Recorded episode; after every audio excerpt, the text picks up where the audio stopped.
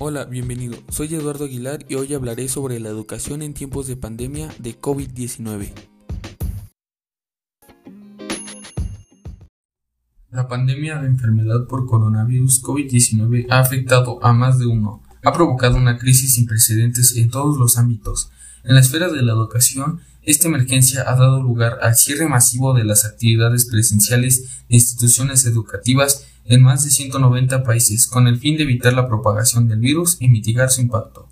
La interrupción del ciclo escolar ha significado una oportunidad en materia de adaptación e innovación de los sistemas de enseñanza, lo que puede significar enormes avances, pero que también puede implicar una acentuación de las brechas educativas preexistentes entre los estudiantes de situación más vulnerables y aquellos más aventajados en cuanto a resultados de aprendizaje, Gran parte de las medidas que se han adoptado ante la crisis se relacionan con la suspensión de clases presenciales en todos los niveles, lo que ha dado origen a tres campos de acción principales.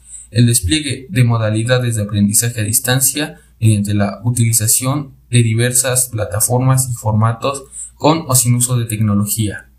El apoyo y la movilización del personal y las comunidades educativas y la atención a la salud y el bienestar de las y los estudiantes.